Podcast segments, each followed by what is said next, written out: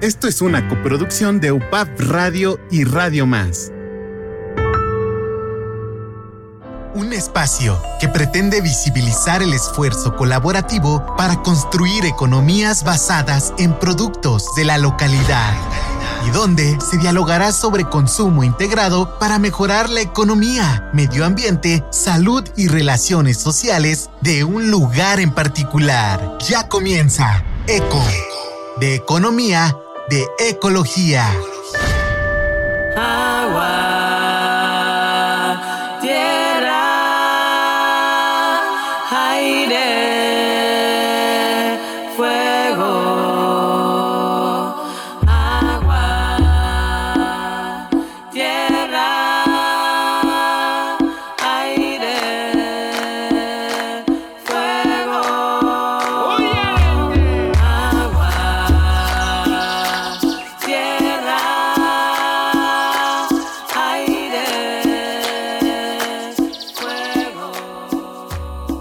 Amigos? ¿Cómo están? Esperemos que sea de agrado este nuevo programa Eco de Economía y Eco de Ecología.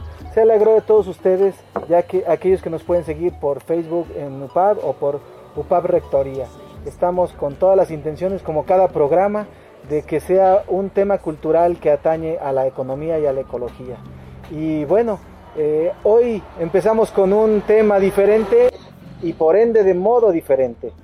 Nos hicimos un recorrido por, el punto que vamos ahorita a aclarar, que es el tema del agua, específicamente del río Pisquiac. Encontramos ahora con una anfitriona de oro, nos acompaña Marta Padilla, que es la dueña de la pizzería y tratoria Vitabella, de aquí de Rancho Viejo, y que, pues bueno, Marta, muchas gracias por prestarnos este espacio para darle seguimiento a este programa. No, al contrario, esta es su casa y espero que lo disfruten.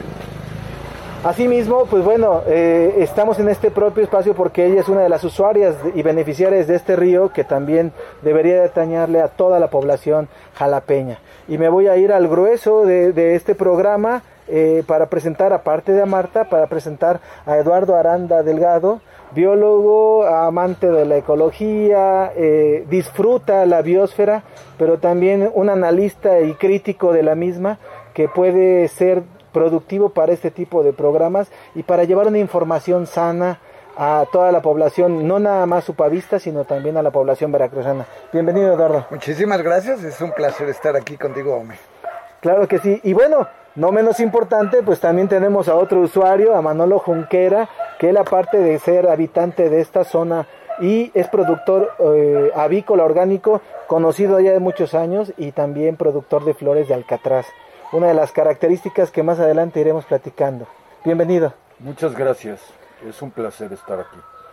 Pues bueno, eh, fíjense que, como lo decía en un principio, hicimos una serie de cápsulas que puede representar o que representó cada espacio en donde nos encontrábamos una pequeña explicación de todo aquello que pareciera a ojos de muchos el simple paso del agua, que lo llamamos simplemente un río qué es lo que desborda, qué es lo que repercute, qué es lo que afecta y que ahora se vuelve ya una problemática eh, constante de lo que es el uso y manejo del agua en Jalapa y ese es el río Pisquiac.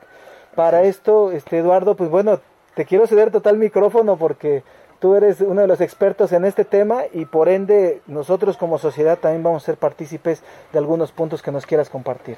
Eh, muchas gracias. No, no me siento experto en nada. Sin embargo, pues muchas de las observaciones son reconocibles por cualquiera que vive cercano, cualquiera que se encuentra en este lugar. Tratando de ubicarnos, el río Pisquiac corre desde las faldas del cofre de Perote y llega hasta el mar en lo que se conoce la cuenca de la Antigua. Pero una parte, la, la parte más cercana a Jalapa, es el río Pisquiac. El río Pisquiac proviene del náhuatl y significa cosecha de agua. Es un término muy hermoso, a mí me parece muy ocurrente, porque esa cosecha de agua es la que se, en buena parte, alimenta a Jalapa. El 40% del agua que abastece a la ciudad de Jalapa, a la zona metropolitana, proviene de este río. Entonces es un río que se este, encuentra, digamos, eh, proveniente de las faldas del cofre de Perote y nos encontramos aquí en un punto intermedio que es el de Rancho Viejo. Ya hicimos un recorrido que venimos desde lo que se conoce como La Vega, La Vega del Pisquia, que es un camino de terracería y a medio camino entre La Vega y Rancho Viejo se encuentra lo que se llama la presa derivadora de la Comisión Municipal de Agua y Saneamiento que lleva el agua hacia Jalapa. Entonces eh, es, un camino que va paralelo al río, lo cruza tres veces de un lado y de otro y a lo largo de este camino hemos hecho un recorrido muy bonito razonando la presencia de la vegetación, la presencia de las hayas, de los helechos arborescentes, de las plantas como lagunera y de esos indicadores ya sea positivos o indicadores negativos que nos dan la alerta para que reconozcamos que necesitamos como población, como sociedad, cuidar que ese lugar, que ese camino que va hacia la Vega del Pisquiac es el, es el, digamos, es el futuro de una ciudad. ¿Por qué? Porque el agua viene de aquí. Si nosotros cuidamos y mantenemos la vocación de ese lugar, pues vamos a tener agua limpia, como la tenemos en este momento, vamos a tener agua abundante y vamos a tener biodiversidad, bosque, río saludable y una, digamos, un desarrollo social armónico que no se interrumpa por un crecimiento desordenado de casas, que no se interrumpa por, por drenajes o que se vaya a echar a perder la hermosura y la belleza que tiene el lugar. Entonces, esa sería como la introducción más más rápida del recorrido que estamos haciendo de la Vega del Pisquiac a este punto que es Rancho Viejo. Derivado de eso, nosotros estuvimos haciendo esta caminata en conjunto para que pudiéramos encontrar que, qué historia hay atrás de este río, de este Pisquiac y de cómo se alimenta. Eh, hablábamos de las dimensiones de la tina que se gesta de manera natural y que ahora ya vemos que esa tina de agua de lo que era el río Pisquiaga ahora es eh, la octava o la séptima parte de, una fracción. ¿Qué, ¿Qué, tipos de medición o qué es lo que te ha tocado involucrarte dentro del conjunto de, de, muchas acciones sociales y de, y de algunas cuantas este, municipales o estatales, pero qué es lo que tú eh, viste de esos históricos? ¿Qué nos puedes platicar? Eh, tú, tú, tal vez lo sabes o alguna gente lo pueda reconocer. Tenemos cerca de 15 años de monitorear el río Pisquiac, pero no en esta zona, sino más abajo, en la, comunidad de Soncuantla, y, y, hemos reconocido la necesidad de que la comunidad que vive allí, pues debe cuidar sus márgenes, debe cuidar que no se descarguen basura, que no se descarguen drenajes, hay toda una serie de variables que si las hemos cuidado ha sido producto de esa ah, ganancia de conciencia del cuidado que debemos de tener. Sin embargo, sin embargo, hay que reconocer que hay daños y hay situaciones que no son controlables en el lugar. Si en algún momento tiene menos agua, pues no es que nosotros los que vivamos ahí nos la hayamos acabado. Si el agua lleva, lleva tierra, pues no es una tierra que se produjo aquí, sino que viene de más arriba. Y ahorita, pues ya con el hecho de, haber, de estar viviendo en esta zona más alta, de estar cambiando de perspectiva, nos damos cuenta que hay otra problemática aquí y que debe ser atendida porque aquí se da el abasto del agua para la ciudad de Jalapa. Y sería muy malo que esa agua lleve contaminantes o sería igualmente malo que esa agua lleve tierra, lleve erosión o que simplemente no haya agua. No llegue, claro. Y entonces el desarrollo de toda esta comunidad pues debe de tener una dirección, no debe dejarse al garete, no debe dejarse al a ver qué pasa, sino que debe entenderse como una vocación, la vocación del bosque, la vocación del río, la vocación de la biodiversidad y de las oportunidades del ecoturismo, de la crianza de las truchas y de la presencia de lugares como este tan hermoso, restaurantes, lugares que reciban a la gente y vengan a disfrutar el lugar. No es un lugar para que se llene de casas, no es un lugar para que se conviertan en carreteras, en calles, en caminos y banquetas y se destruya no solo el paisaje, sino se destruya vegetación que es muy valiosa, como los helechos, plantas que, que, vamos a tener la oportunidad de ver, como las guneras, que son unas plantas hermosísimas, pero que solamente pueden vivir en un lugar verdaderamente conservado. Si nosotros dejamos que ese futuro que estamos eh, deseando para este lugar, para que pueda seguir siendo abasto de la ciudad de Jalapa, tenemos que cuidar que se mantenga una población saludable, robusta, que esté contenta de vivir allí y sabiendo que tiene una misión de producción de agua, producción de árboles, de oxígeno, de clima, toda una serie de servicios ambientales a la capital de una zona metropolitana que cada vez es más grande y que requiere de estos servicios. Entonces, eso es la, el llamado a la ciudadanía de Jalapa, de este lugar, a que juntos, dijemos, orientemos el desarrollo, orientemos el futuro de este lugar para asegurar que esa agua va a seguir siendo limpia, va a seguir siendo abundante y va a seguir siendo un lugar natural, hermoso para disfrutar. si hablamos que un tanto por ciento de esta agua que ahora nos beneficia a poblados como Rancho Viejo, como Jalapa, eh, ya la desprende el Pisquiac y cada vez, eh, cada año se vuelve haciendo menos. Ahora me voy a, basar en la economía, si me permiten Marta y Manolo, eh, me voy a basar en la economía, ¿no? O sea, ¿cuál ha sido el beneficio? ¿Por qué? y me voy a ir a lo personal, ¿por qué Manolo y por qué Marta deciden en un momento establecerse en Rancho Viejo y que uno de los grandes beneficios también para ustedes fue este, este río? No sé, ¿qué, pudieran comentar sobre eso? ¿Cuál es el impacto social? ¿Cuál es el impacto de la población? ¿no? ¿Cómo lo ven ustedes? Eh, yo eh, llegué aquí a, vivir eh, porque en realidad pues vivía en Michoacán, aislado completamente, ¿no? sin familia, mi familia vivía toda en Veracruz, yo emigré de Michoacán para acá y este y lo que traté desde siempre, desde muy chavo, siempre fue vivir en el campo y eh, disfrutar de él. Disfrutar de él, convivir con él, este, aprender de él, ¿no? Y empecé a hacer eh, una granja productora pequeña, muy pequeñita, de, de gallinas ponedoras, ¿no? y los alcatraces de colores que los alcatraces de colores yo se los compré a una gente que los trajeron desde Nueva Zelanda, ¿no? Este, mi intención con lo de las flores era realmente tratar de generar un mercado, ¿sí?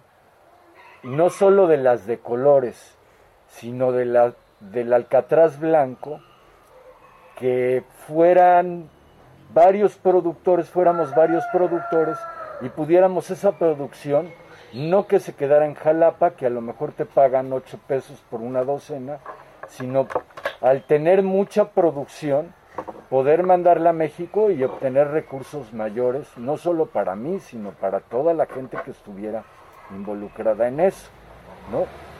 Este,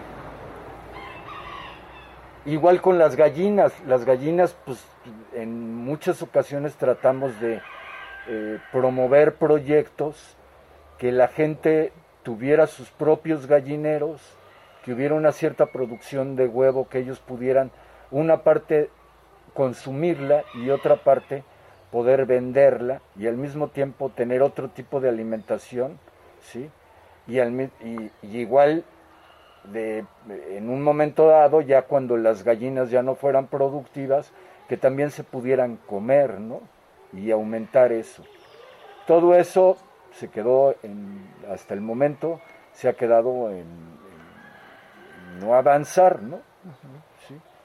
En una idea, en una idea muy buena. Una idea, pero no se pudo porque además cada vez se vuelve más complejo, por ejemplo, producir huevo, ¿no?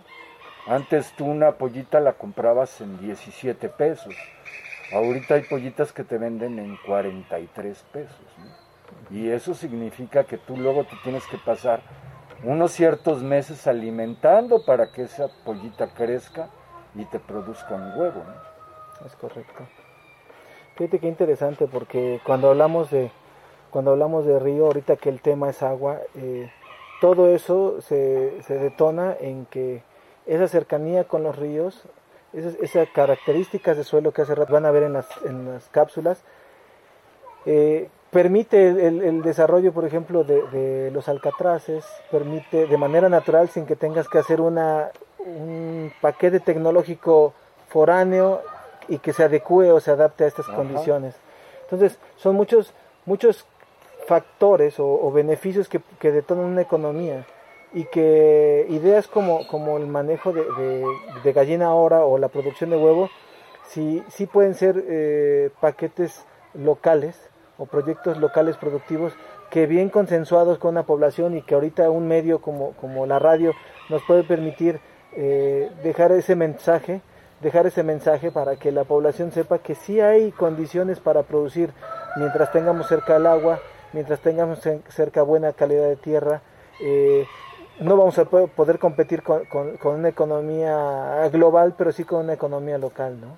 Claro. ¿Por qué? Porque alrededor de ustedes eh, hay pequeños establecimientos aquí en Rancho Viejo que, que son este, productores de productores y vendedores de trucha y ahora otras novedades, ¿no? Como lo que es pizzas y, y tratoria, ¿no? ¿Tú qué nos puedes decir, Marta? Bueno, pues en mi caso estoy aquí en Rancho Viejo pues porque yo vivo muy cerca en la comunidad, casi en La Vega, Ajá. en esa zona, ahí yo empecé produciendo hortalizas orgánicas y tengo un área de para hacer retiros de hospedaje. La gente que quiere venir al bosque, pues tiene un espacio donde llegar. Entonces, pues una de las cosas que para mí son más importantes, primero cuidar el bosque y da, generar la conciencia en la gente y dar, tratar de, de generar, no solo en los que vienen, sino en la gente de aquí, esta idea, por un lado, de, de la importancia de, de, cuidar y del que puedan ellos tener unas fuentes de trabajo que sean alternas a lo que ha sido muy común, como es el, el, el deforestar, la verdad. Así es. Y que vean que, y por ejemplo, yo, todo lo que yo he construido ahí, toda la gente que contrato es de la zona. Es como el tratar de generar que hay fuentes de ingreso y otras formas de ver las cosas, ¿no? Y esto derivó en bueno, ¿qué hacemos con los productos? Y así apareció esto y fue poco a poco dándose y, y decir, bueno, ok, sí hay truchas, pero también hay otras opciones. La gente está ahorita en busca de lugares que puedan estar más al aire libre y más también que puedan ver que se puede vivir de otra manera y se puede tener otro tipo de, de, de atracciones más allá de plazas comerciales. Entonces, pues vamos poco a poco y pues hemos tenido buena aceptación de gente de Jalapa que viene específicamente a comer lo que nosotros producimos. Bueno, producimos, sí, en, platillos y también manejamos trucha de otras formas. Bueno, y todo igual, productores locales, eso es como que gran parte de, de la idea de este lugar, el darle una comida saludable a la gente y otra opción y fuentes de trabajo, sobre todo a los locales, ¿no? Porque pues si se beneficias tú como empresario, por así llamarlo, pues lo justo es que tu comunidad también lo salga beneficiada. Fíjate que, que eh, utilizó Eduardo un, un, tema bien, bien, fue una acción consecuente, o sea, la, la, pizzería es una acción consecuente porque entonces entiendo que tu forma de llegar fue a, a vivir en un espacio con la naturaleza, pero detonar una economía local. Exacto. O sea, que no uh -huh. te vuelvas el invasor de una zona eh, o el oportunista de una zona, sino que te vuelvas parte de la zona. Parte de la zona es el manejo social con, con todas las poblaciones y todos los hacer la buena vecindad, que es lo que se dice coloquialmente. Así, uh -huh, y parte de esa zona de, de, de, esa, de ese tradicional actuar coloquial con todos los colaboradores que, que es también llevarse una enseñanza, ¿no? Porque cuando empezamos a hacer una actividad que nos genera una economía, eh, podemos replicarla en eh, todas nuestras personas que nos apoyan o que nosotros convivimos o compartimos de manera vecinal, empieza a haber ese, esa acción cíclica de, de, caso de éxito. yo los escucho y, dicen un pequeño proyecto, una pequeña propuesta, pero realmente lo que le tenemos que decir a la población es que eh, son pequeños grandes pasos, ¿no? Pequeños grandes pasos porque porque estamos cambiando una mentalidad en una zona donde debemos de cambiarla, la mencionaba hace rato Eduardo, tenemos que, eh, hacer una propuesta nueva, una propuesta consciente y la ecología no está peleada con la economía, ¿no? Eh, eh, la, ecología al contrario nos permite volcarlo en un nicho de oportunidades, ¿no? No sé qué opines sobre ese tema. por supuesto que se reconoce, creo que cualquiera y todos estaríamos de acuerdo en que el destino, la vocación, el futuro de un lugar como este, pues debe ser el de un río saludable, el de un bosque hermoso, el de un paisaje fabuloso, el de una biodiversidad y todo aquello que vaya congruente a esa idea es bienvenido. Es decir, el ecoturismo, la gente que viene a caminar, la gente que viene a ver las aves, la gente que viene a disfrutar de la naturaleza, pues es algo maravilloso.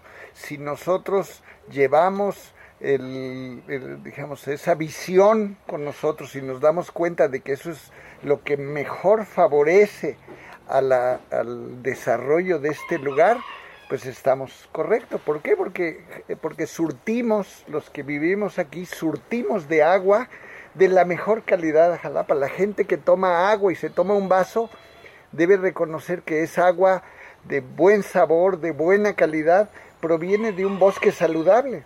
Cualquier acción que vaya en el sentido contrario va a quitarle ese buen sabor, va a meter en problemas el abasto de la ciudad y los y los pequeños pasos que se cometen en equivocación de ese destino van a causar problemas o van a empezar a generar la preocupación de ahora necesitamos otro lugar, necesitamos otra fuente y entonces están pensando en Outlet, están pensando en Salayet, están pensando en múltiples opciones porque está pareciendo que hay un riesgo de perder este río, pero no lo perdemos si cuidamos el bosque. No lo perdemos si, si favorecemos la biodiversidad, si favorecemos al río.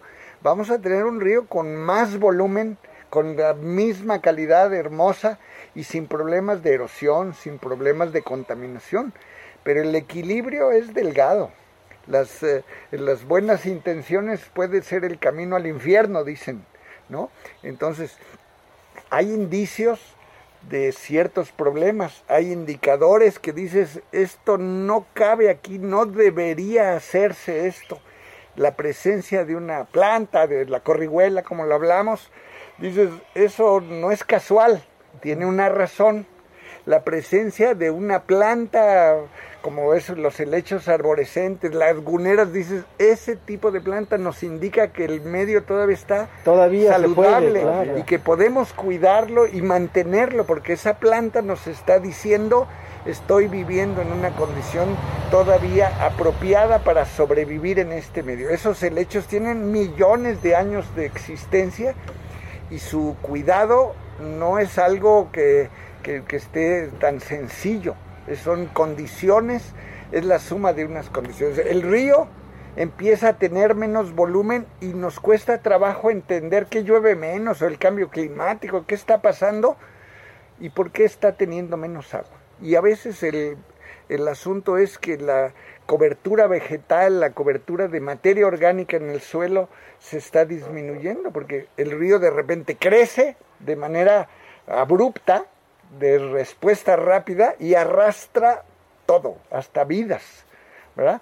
De tal manera que se está llevando la riqueza de este lugar y después el río baja de volumen y pareciera que se está secando y cada vez esos ciclos son más fuertes y cada vez el río está haciéndose menos y nos cuesta trabajo entender en qué nos estamos equivocando. Pero tenemos la oportunidad de razonar esas ideas y de cuidar y hacer la suma, como decíamos hace rato, de las instituciones, de la sociedad, para que reconozcamos y podamos dirigir, estimular el buen desarrollo de este lugar y no permitir que nos vayamos disparando a los pies, vayamos haciendo eh, tropezándonos y cometiendo errores que nos lleven a un destino que nadie quiere. Y hasta preguntarnos eh, cuál es, hasta dónde llega la propuesta que hace el humano y hasta dónde debemos dejar que la naturaleza haga lo suyo sin el humano. ¿no? O sea, tan, puntos como estos son los que vamos a ir a encontrar más adelante y continuamos. Cantando esta canción, se me agotan las palabras y se desgarra mi voz. Una montaña de verde, latido del corazón, un sueño que ya tuvimos y que se nos escapó.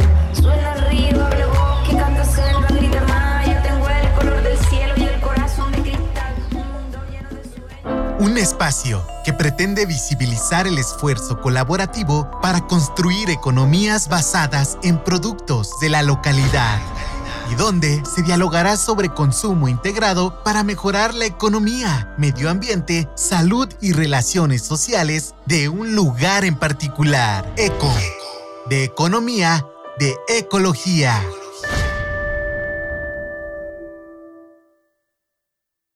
Un espacio que pretende visibilizar el esfuerzo colaborativo para construir economías basadas en productos de la localidad y donde se dialogará sobre consumo integrado para mejorar la economía, medio ambiente, salud y relaciones sociales de un lugar en particular. Eco, de economía, de ecología.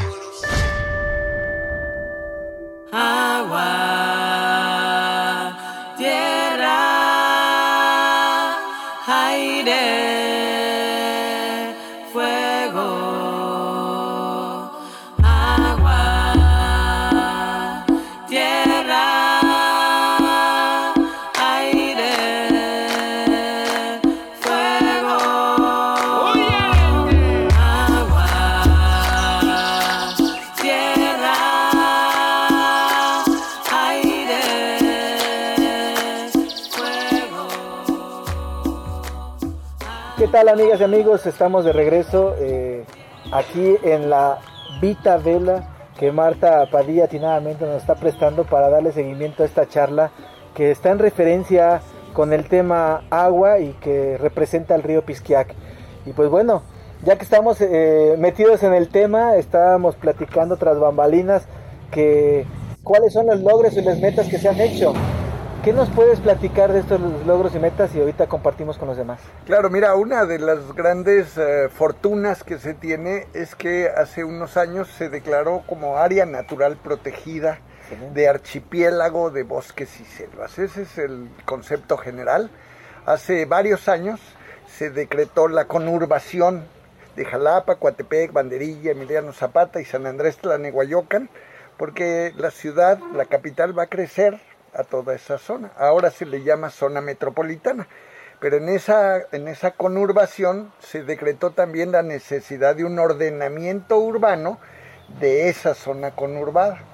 No se le hizo caso, se convirtió, fue un desorden, se invadieron sitios que no se debían y años después se vio la necesidad de fortalecer ese concepto, que es lo que ahora se llama área natural protegida, y le llaman archipiélago porque ya no es el anillo verde, sino ya son pedacitos, son islas, pero aún siendo islas tenemos la oportunidad de conservar ese lugar y darle ese buen destino. Entonces existe un documento muy amplio, muy completo, que habla de la orientación productiva, del destino que debe darse a ciertos lugares para impedir que la gente viva a la orilla de los ríos, para impedir que la gente se meta en un cerro donde es más difícil abastecerle de agua, abastecerle de servicio, y hay otros lugares en donde se puede favorecer ese destino, ahí además con la coordinación de los municipios, aunque cada municipio es libre de tener un desarrollo según sus características, hay un acuerdo, hay un acuerdo colegiado para que esos municipios estén de acuerdo y de- dictaminen, determinen el mejor destino de sus propios lugares y poder, poder llevar eso hacia un futuro deseable, ¿verdad? Fíjate que es importante esto que mencionas porque hace poco todavía escuché que se agregaba el, se agregaba el municipio de, de Chiltoyac, es, hasta donde yo sé, a esta conurbación que bien lo dices, ya más que un anillo ya es lo que queda de Lo esas que queda. pequeñas islas, Ajá. pero que ya es un trabajo. Entonces, Pis- Pisquea, que está dentro de estos archipiélagos, Claro. y Está- eso va a, per- va a permitir, ¿no? Este, Claro. conservar, ¿no? De, en medida de lo posible. Claro, es que esa, esa conurbación es un concepto, pero entonces, ¿cómo le llamamos a ese conjunto de la capital más lo- los desarrollos que se van dando? Es lo que se conoce ahora como zona metropolitana.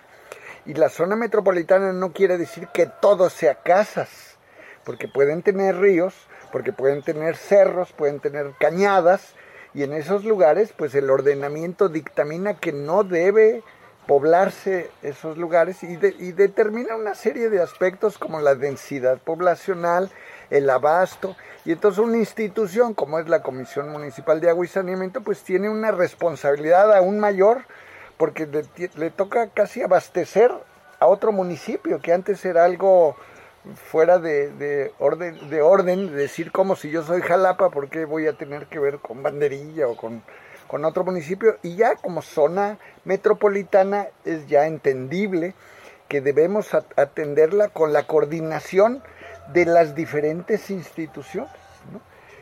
Por una, el desarrollo urbano, por otra, el medio ambiente, por el otro lado, la Profepa como una entidad de cuidado, Protección civil. protección civil. Cada una de las entidades va a ir dando aporte de conocimientos, de experiencia, y la suma de todas esas acciones colegiadas es la que debe determinar el destino y el desarrollo que estamos buscando todos, que do- donde hay un acuerdo, ¿verdad? Y no y no trabajar aislado como si entre una institución y otra hubiera una pared que impida la comunicación. Específicamente eso es lo que estábamos platicando antes de, de regresar con ustedes, porque si hubiera ese, o si se gesta ese trabajo conjunto, podrían cambiar muchas cosas. Mencionabas que SEMAS ahorita es como con, con quien tiene la responsabilidad de alguna manera local, pero ¿qué otros organismos, aparte de protección civil, eh, podrían suscitarse de trabajar de manera conjunta, Manolo? Yo creo que además eh, trabajando muchos, muchas instituciones se podría generar eh, pequeñas aportaciones que cada institución diera y que no fuera el trancazo de que SEMAS ahora tienes que pagar tanto con AFOR tienes que dar tantos recursos, sino que fueran eh, pequeñas cantidades que cada uno aportara y podría ser CONAFOR, podría ser eh, Semarnat, podría ser la SEDEMA, podría ser este Conagua, podría ser SEMAS, podrían ser muchas hasta hasta a lo mejor no, no gusta mucho, ¿no? Pero hay pagos por, por derechos ambientales, por daños que se hacen, que realiza la Coca-Cola, que realiza Nestlé, que realizan muchas, m- muchos, hasta tengo entendido que por ejemplo los conciertos que se hacen en México tienen que pagar un derecho ambiental que no se paga en México, sino se paga en otro lugar, en Oaxaca, en diferentes lugares.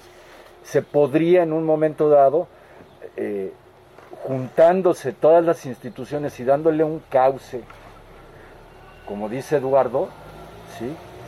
a esta zona y realmente volverla eh, eh, realmente productiva en muchos, en muchos aspectos y una principal que es la, la que todos buscamos, el agua.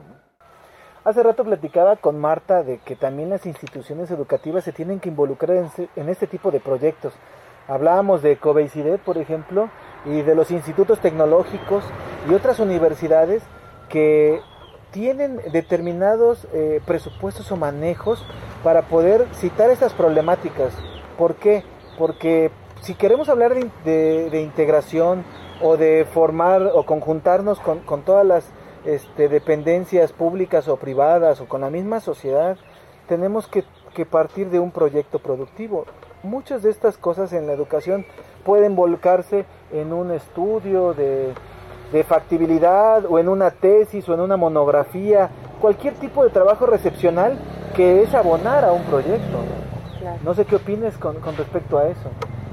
Pues sí, yo creo que es fundamental el, el involucrar a todas estas instituciones educativas a temas como el agua, que es nuestro tema de ahora, ¿no? Que, que puedan ellos aportar toda, todos estos estudios para que ya en la práctica se pueda hacer cosas como lo que hablábamos de lo que es la cosecha de agua. Exacto. Porque nos, nosotros no, nos basamos, bueno, se, se tiene la idea de que pa- lo único que puede proveer una ciudad, por ejemplo, de agua, pues es un río y cada vez se busca o presas y se busca más lejos de donde traer agua, cuando puede estar pues en tu techo. Y, o en el campo puede estar en tantos lugares que se pueden hacer pequeñas represas o, o estanques y de ahí abastecer a las mismas comunidades y de ellas mismas abastecer a la ciudad sin tener nada más que pensar en que si no es el río no hay de otra manera, ¿no? Entonces yo creo que es una excelente manera en la cual todas las instituciones y todos estos estudios que se hagan se lleven en- de acuerdo con el pues el- la parte gubernamental y la sociedad para ir generando otras formas, que hay muchas y, y va a ser también un respiro para tanto río y, y ayuda a la naturaleza si se empieza a conseguir que el agua llegue de otras formas, que es muy sencillo, ¿no?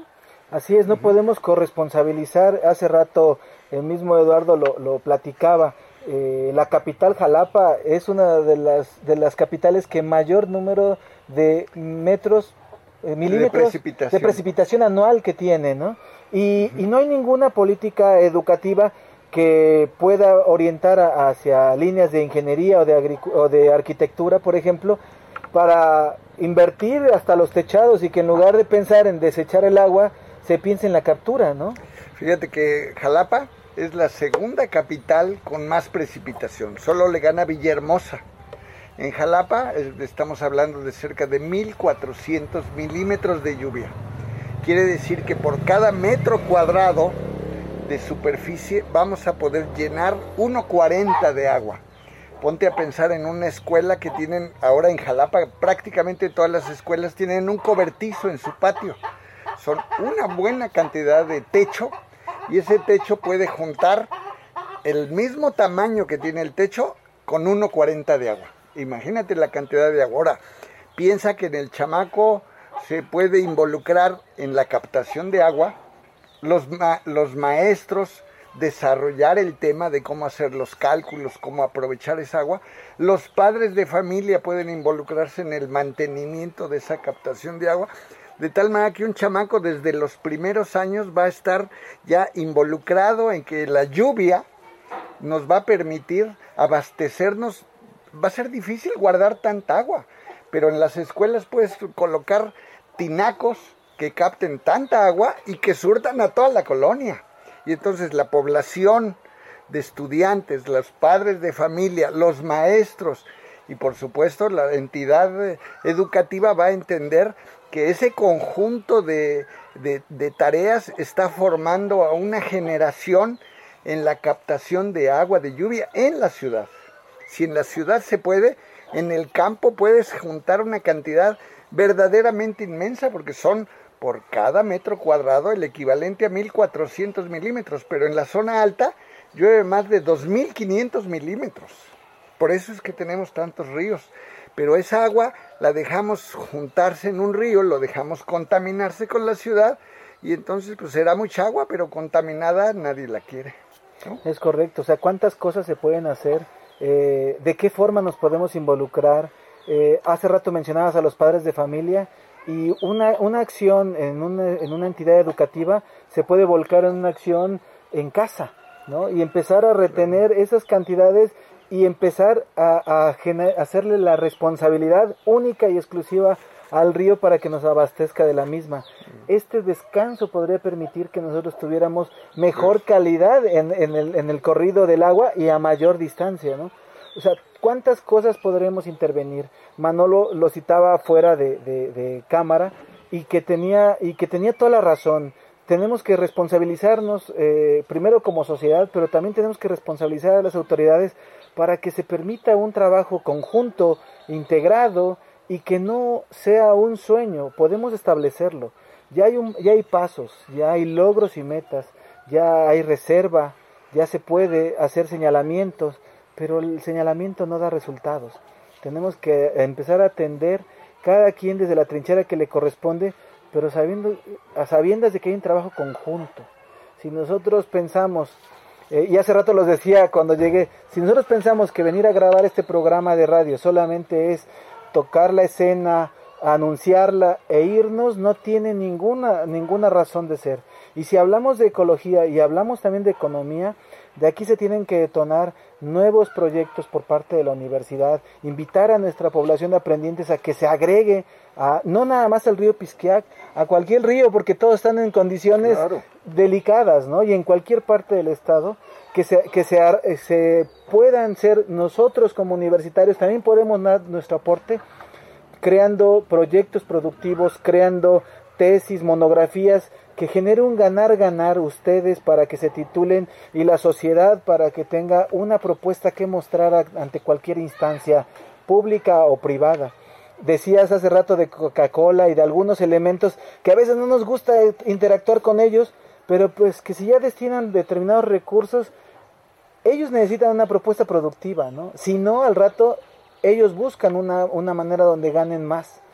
Y perdón, si lo digo eh, ahora sí a canal abierto, pero es lo que nos sucede, ¿no? Claro. Y, y para eso tenemos muestras de botón como los socavones allá arriba en Puebla, ¿no? Cuando se hace un abuso y un mal manejo del agua, vienen las consecuencias subterráneas.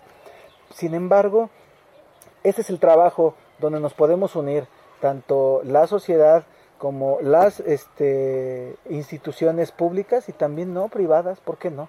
Hay que invitar, hay muchas cosas todavía por hacer, porque también he de comentarles que durante las charlas se va a escuchar que se hablaba de un equilibrio, pero no era un equilibrio como decir estamos en punto de bonanza, se refería a que todavía no rebasamos ese punto de equilibrio. A ver si nos lo puedes explicar más. Claro. Para no volver, para que no se pierda, ¿no? Y que, no, y que se entienda correctamente. El río Pisquiac se encuentra en la presa y entonces una, una fracción del agua que tiene el río se va hacia esa derivación de alimentar hacia la población de Jalapa. El resto del río continúa su, Su camino. ¿verdad? Cuando el río está abundante, cuando el río tiene un cauce fuerte, pues es, vamos a decir, robarle o es sacarle un poquito de agua para alimentar Jalapa. Pero cuando el, el río está disminuyendo su cauce, va llegando el momento, y ahorita en este momento estamos, en el que se va más agua para la derivación que lo que se queda en el río. No estoy hablando de un equilibrio, sino estoy diciendo que se está llevando tanta agua que se lleva más de lo que la deja. De la que debe un- de correr. Ese no es un punto de equilibrio. Debe dejarse siempre la suficiente agua en el río para que siga comportándose como río y siga teniendo que si hay menos agua, pues a todos nos toca reducirnos, pero no tenemos que acostumbrarnos a vivir con menos, tenemos que impulsar esos proyectos para que el agua tenga la suficiente el suficiente volumen para que no cause ningún problema entregarle a la ciudad capital del estado de Veracruz, entregarle esa agua. Pero si los ciudadanos de Jalapa no comprenden que la rica agua, el agua limpia que está viniendo, proviene de un equilibrio en la naturaleza, en la zona donde se encuentra el tinaco, donde se encuentra la formación, la lluvia cae para formarlo, pero no tiene bosque, o el lugar lo dejamos al libre albedrío y se convierta en casas o drenajes, eso, O casas de eso va a dejar de sí. ser lo que queremos. Entonces necesitamos entender como ciudadanos de esa capital que necesitamos orientar los proyectos productivos, orientar y coordinar a las instituciones para que la suma de todos los conocimientos, las experiencias de tanta institución interactúen y comprendan la importancia de darle vocación a ese lugar, estimular ese buen desarrollo y garantizar, no para el próximo año, no para el próximo sexenio, sino para el resto de la historia, que ese lugar siga siendo un abastecedor maravilloso de agua. Porque decía alguien, esta agua ni Trump la tiene. Era una expresión, era una expresión divertida, pero es, es cierto, es decir, un agua limpia, un agua que no necesitas filtrar, la que no tiene contaminantes, es un verdadero tesoro, es un santuario y ese lugar está destinado, debería estar destinado y comprendido por todos como un verdadero santuario de producción de agua. Así es, mira, tantas cosas que, que pueden volcarse en positivo, tanto para el turismo como para la vendimia, como para el crecimiento, como para la imagen, hasta como estudio fotográfico podría ser, ¿verdad? Claro. Tantas cosas que se pueden poner en este espacio y que tenemos que hacer una suma de esfuerzos. Yo agradezco esta charla, sé que es muy importante, sé que puede derivarse otras más, si me lo permiten más adelante, poderlo, este, darle seguimiento y poder saber si en uno o dos años seguimos actuando este, en pro y no en contra, eh, nos permita algo que quieran reflexionar para, para concluir. Pues yo lo que, lo que diría es que es el momento oportuno para que el gobierno se ponga las pilas y no pierda un lugar que es eh, estratégico para él. Claro que sí. Marta. Mm, Bueno, pues yo quisiera nada más pues agradecerte primero que nada y, y pues invitar a, a toda tu audiencia a, a visitar estos lugares pero que vengan con otros ojos, ¿no? Que lo puedan ver con esa capacidad de asombro, esa capacidad de disfrute y de cuidado, ¿no? Entonces, pues aquí estamos echándole ganas todos y esperemos que cada vez seamos más. No, y muchas gracias por, por la invitación también a toda, a toda la audiencia, porque sí, ahorita nos tomamos un rico café y unos strudels muy rico, pero también hay muchas cosas más que pueden, pueden llevarse huevo, alcatraces, pueden llevarse truchas y una gama de cosas. Eduardo, ¿algo que quieras agregar? Pues no, mira, reco- simplemente reconocer que nosotros como habitantes de este planeta podemos aportarle, debemos pagarle a la naturaleza lo que la naturaleza nos dan. Tú sabes que yo produzco abonos, Así ¿verdad? es. Y entonces yo digo, lo que le debemos a la naturaleza lo podemos pagar en abonos. En abonos. Ya cuando nos morimos, entonces ya devolvemos el capital, ¿verdad? Preferente a abonos Pero orgánicos. podemos pagar en abonos orgánicos, en es decir, orgánicos. devolverle fertilidad al suelo para que ese suelo produzca árboles, produzca agua, produzca abundancia, porque esa abundancia es la que nosotros mismos disfrutamos. Entonces, tu ciudadano de Jalapa comprende esa relación, maneja tus, tus criterios para que este lugar se convierta en ese lugar que vas a venir a disfrutarlo, vas a venir a comer, vas a venir a observar las maravillas de la naturaleza. Eso es lo que queremos todos. Así es, y pues bueno, estar, eh, agradecemos la atención de todos. Hablar de economía y de ecología siempre será algo muy importante para la naturaleza, pero también debería ser importante para la sociedad. Con la esperanza de que, de que cada una de estas charlas tenga un fin eh, sin fines de lucro, pero con mucha motivación a las nuevas generaciones, eh, estamos esperando verlos en el próximo capítulo. Pasen todos buenas tardes.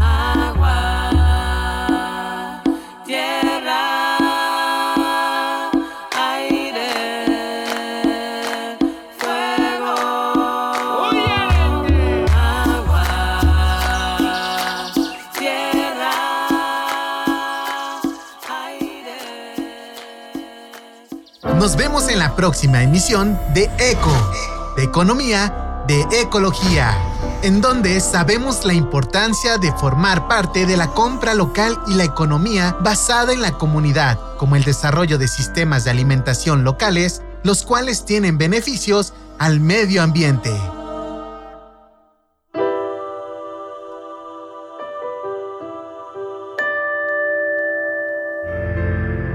Esto es una coproducción de UPAP Radio y Radio Más.